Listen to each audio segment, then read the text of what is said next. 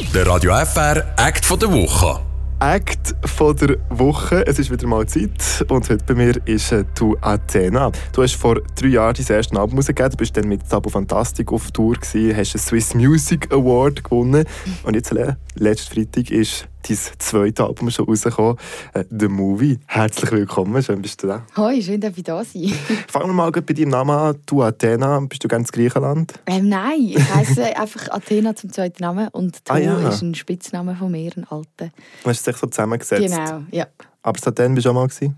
Einmal war ich mal zu Athen. Und hat es dir gefallen? Hey, es geht so. okay, aber es ist dein Name. Also, es ist mein Name, ja.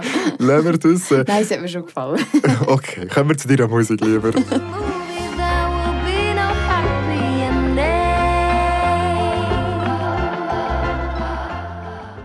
das äh, Tuatena. Was ist das genau für ein Musikstil? Also Pop ist ja nicht unbedingt. Es hat klassische Elemente, noch ein bisschen Jazz. Aber ist ja nicht Klassik. Wie beschreibst du diesen Musikstil? Hey, das finde ich äh, eine der schwierigsten Fragen, die mir manchmal gestellt wird. Ähm, ich glaube, es ist immer ein bisschen verschieden, aber wahrscheinlich ist es hm, vielleicht so ein bisschen Cinematic Chamber Pop, hätte ich am ehesten gesagt. Wobei das irgendwie auch nicht ganz... Also Kammermusik ist es ja auch nicht irgendwie. Vielleicht aber was ist genau Cinematic Chamber Pop? Ähm, also Chamber Pop ist eigentlich so ein Genre, wo, wo ähm, ja, recht klein und ruhig ist und Cinematic würde dann das gerade wieder aufheben, weil es mhm. dann so ein richtig grösser Wahnsinn geht, was ja eigentlich dann doch ein bisschen in meiner Musik äh, hörbar ist.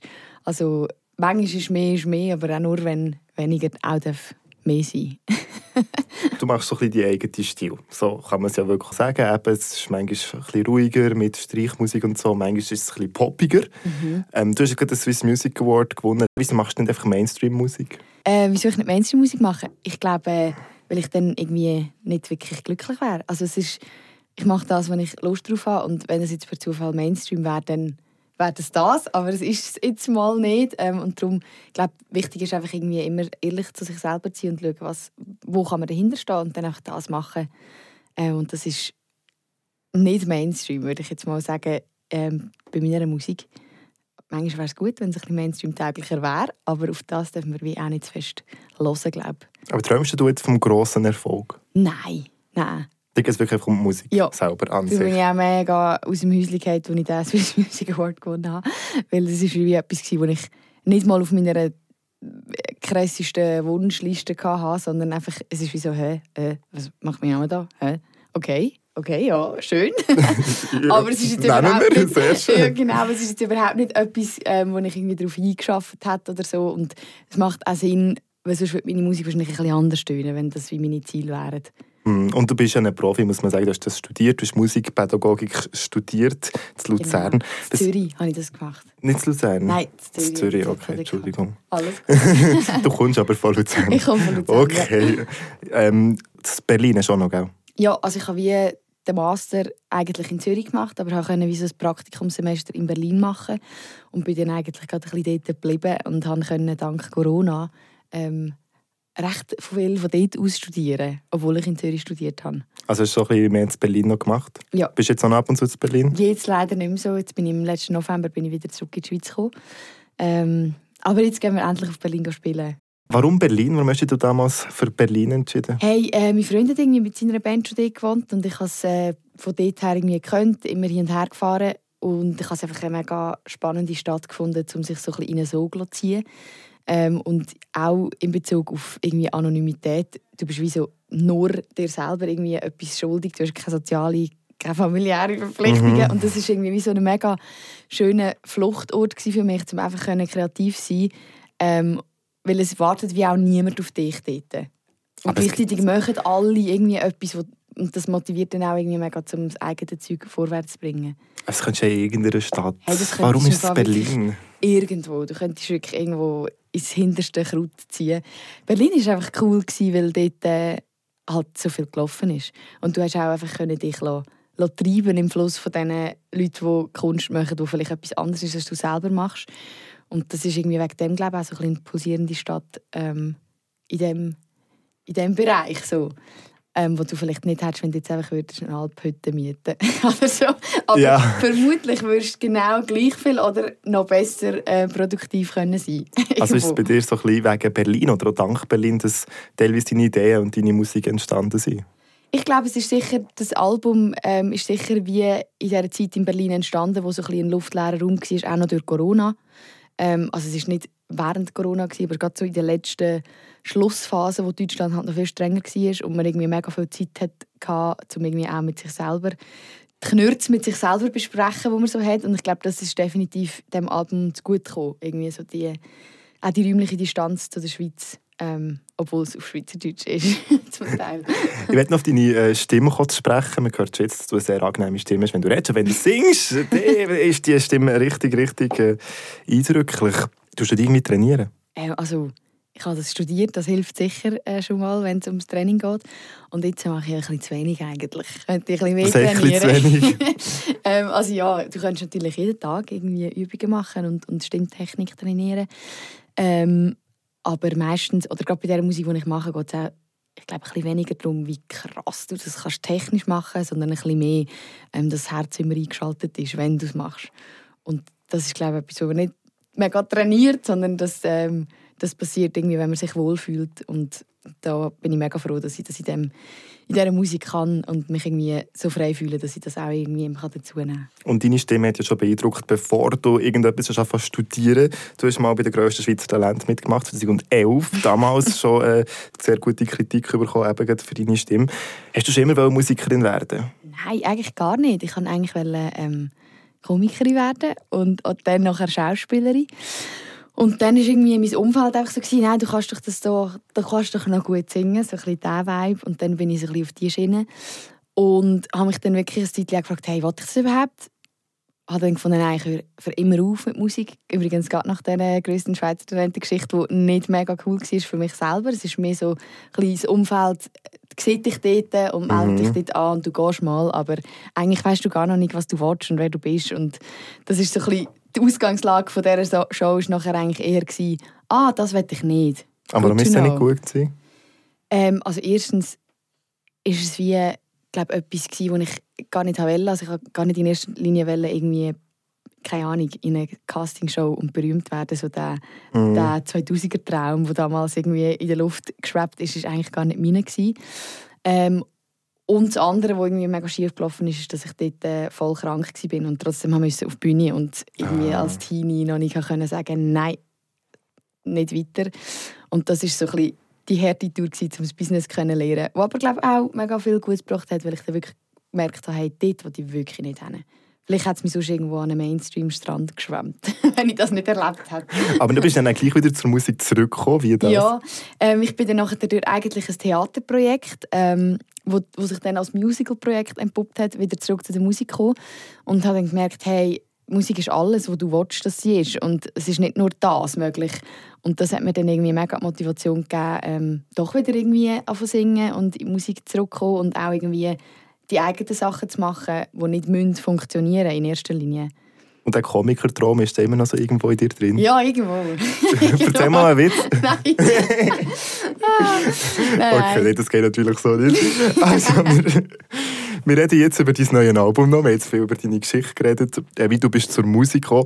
Und jetzt ist dein neues Album da. Wie fühlt sich das an, das zweite Studioalbum? Hey, äh, mega Erleichterung, weil es ist endlos lang gegangen gefühlt. Es ist irgendwie lustig, weil beim ersten Album nimmt man sich ja mega viel Zeit, weil niemand wartet drauf. Also beim zweiten Album haben jetzt auch nicht mega viele Leute darauf gewartet. Aber man selber wird mega ungeduldig, wenn man denkt, oh, ich muss doch jetzt etwas rausgeben. Und jetzt ist endlich das Album draußen und ich bin mega glücklich, ist es endlich da und, und kann auch jetzt irgendwie ja, kann das jetzt mal in die Ohren von allen Leuten und dafür auch wieder Platz für Neues ähm, entstehen. Also ich war schon gespannt, als du den Swiss Music Award abgeräumt äh, und jetzt äh, die äh, Mitteilung bekommen, dass jetzt das Album kommt. Also es sind schon ein paar Leute darauf gewartet. und äh, was mir vor allem speziell denkt, du hast jetzt äh, viel mehr schweizerdeutsche Lieder drin. Es ist eine Mischung, Englisch mhm. und Schweizerisch. Noch speziell kennt man so nicht. Warum die Mischung?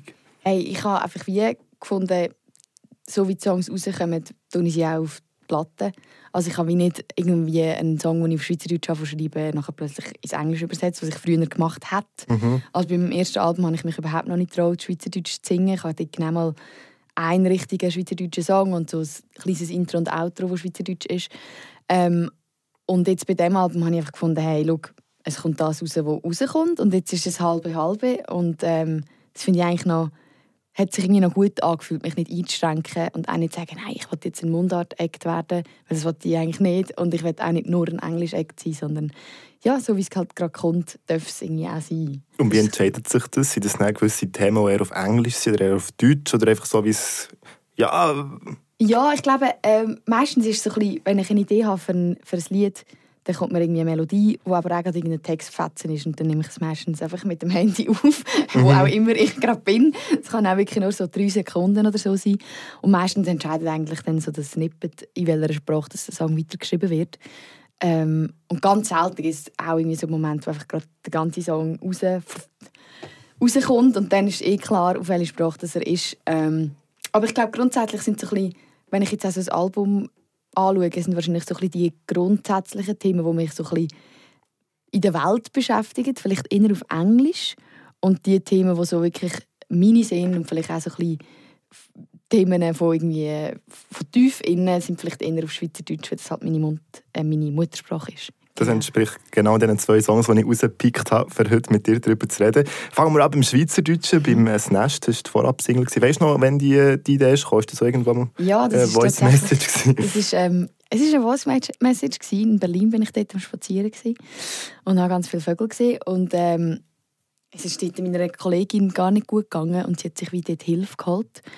Und es war aber eine Zeit, wo wie auch klar war, es geht ganz vielen Leuten nicht mega gut. Viele Leute sind am strugglen mit auch dieser, irgendwie, ja, dieser Umstellung, die Corona dann doch irgendwie mit sich gebracht hat. Ähm, und dann habe ich den Song geschrieben, habe den Text gelesen und habe gemerkt, ach, das ist ja gar nicht nur für meine Kollegin, das ist ja irgendwie auch für mich. Es mhm. ja auch noch, wäre ja auch noch gut, irgendwie zu meinen Vögeln zu schauen. Ähm, und so ist der Song dort entstanden. Aber du singst äh, das Nest für meine Vögel, weil sonst fliegt es mir davon. Also es geht um Identitätsbildung, darum sich selber zu finden und dann auch zu festigen, so interpretiere es auch ich. Mhm. Und ähm, du hast jetzt schon gesagt, es ist auch ein Song für dich. Ja, wie hast du dich gefühlt? Hey, irgendwie erst, das war so ein Song, der mehr gewusst hat über mich als ich. Mhm. den ich nicht geschrieben habe. Das ist wie so, ich habe den geschrieben und habe dann wie nachher irgendwie so wirklich irgendwie einen Monat später oder so gecheckt, ah, der sagt mir irgendwie etwas. Und ich glaube, es ist nicht nur so, es, es geht nicht nur irgendwie um Identitätsfindung, sondern es geht wirklich auch darum, so, hey, wenn es dir nicht gut geht, check's und mach etwas. Wenn dein Bein abgeht, dann machst du auch etwas. Ja. Aber wenn halt, wenn es dir nicht gut geht, dann musst du es irgendwie auch ernst nehmen. Und ich habe dann die Vögel wie so ein bisschen mehr als, als, ja, als, man sagt irgendwie, du hast einen Vogel, ist nicht immer negativ, sondern es kann irgendwie auch positiv sein. Und darum habe ich das irgendwie versucht umzumünzen, eher in einen hoffnungsgebenden Text, ähm, dass man eben sich schauen soll. Ein bisschen hilft es vielleicht auch, wenn man den Song hört, wenn es ihm nicht gut geht. So ein bisschen die Hoffnung, die du drin verkörpern Das wäre natürlich mega schön, wenn das äh, jemand so kann lesen. du hast auch noch einen positiven Aspekt drin. Ähm, zu deiner Single Spinning, wo du, du singst da «How is the world uh, still spinning?» Eben, Du erzählst von den Sachen, die nicht gut laufen. Sehr negativ. Wie kommst du da nicht in Depressionen bei solchen Liedern? ähm, hey, ich glaube, das ist irgendwie... Also, man glaubt es vielleicht nicht, wenn man meine Musik hört, aber ich bin eigentlich nicht so ein trauriger Mensch. Mhm. ähm, das ist einfach wie so ein bisschen ich glaube, meine Musik ist der Ort, wo, so, wo das Platz hat, wo sonst in meinem Leben vielleicht nicht so mega viel Raum einnimmt. Ähm, ich bin sonst eher ein positiv gestimmter Mensch. Ähm, aber ich glaube, Spinning ist so wie, wenn der Text anlässt, ist es wirklich ein bisschen, da gebe ich dir recht, wirklich ein bisschen düster und ein bisschen dunkel. Aber ähm, der Schalk im Arrangement hebt es, glaube ich, wieder auf, hätte ich jetzt mal gesagt. So ein mhm. bisschen das Augenzwinkern, das über allem ist, ist, glaube ich, dann wieder so ein bisschen das Gegengewicht dazu. Aber du würdest sagen, es ist gleich ein Ort, wo du die Sachen verarbeitest, die in dir vorgehen, aber auch in der Welt vorgehen. Ja, definitiv. Reden wir über deine Zukunft. Was erwarten wir als nächstes von Tu Athena? Das ist eine gute Frage, das habe ich mich noch nie gefragt. hey, ich würde im Fall einfach mega gerne genauso weitermachen, wie es bis jetzt geht. Ähm, und ja, einfach, also ich bin mega dankbar um die letzten drei Jahre, wo es irgendwie Athena gibt weil ich so viel erleben und so viele Leute können lernen und mit Leuten irgendwie Sachen kreieren. Und ich glaube, das ist auch das, was mich antreibt, mit Leuten zusammen etwas erschaffen. Und das werde ich eigentlich einfach weiterhin machen. In welcher Form auch immer. ich bin da recht offen. Also das erste Mal gehst du ja noch ein paar Konzerte, du gehst auf Tour, wir gehört, du gehst auf Berlin, du kommst auf Bern mit einem neunköpfigen Poporchester, ist das richtig? Ja, genau. Das ist äh, meine Fullband. Die war früher noch 16-köpfig, aber dann mhm. haben wir gemerkt, okay, es ist sehr schwierig, gebucht zu werden. Und jetzt haben wir das abgebrochen auf neun. Ähm, und ja, wir freuen uns mega fest. Was dürfen wir erwarten an so einem Konzert? Hey, wir dürfen äh, glaube, ruhige Musik mit einer Wucht erwarten, dass sie nicht im Ganzen so ruhig bleibt. Ähm, und irgendwie Leute, die Bock haben, um auf der Bühne leben und sein. Das dürfen wir sicher erwarten. Also wer das erleben und nicht auf Berlin gehen kann das als Bern am 11. November dort im Gaskessel zu Athena live. Merci vielmals, dass du da bei uns Danke vor der Woche.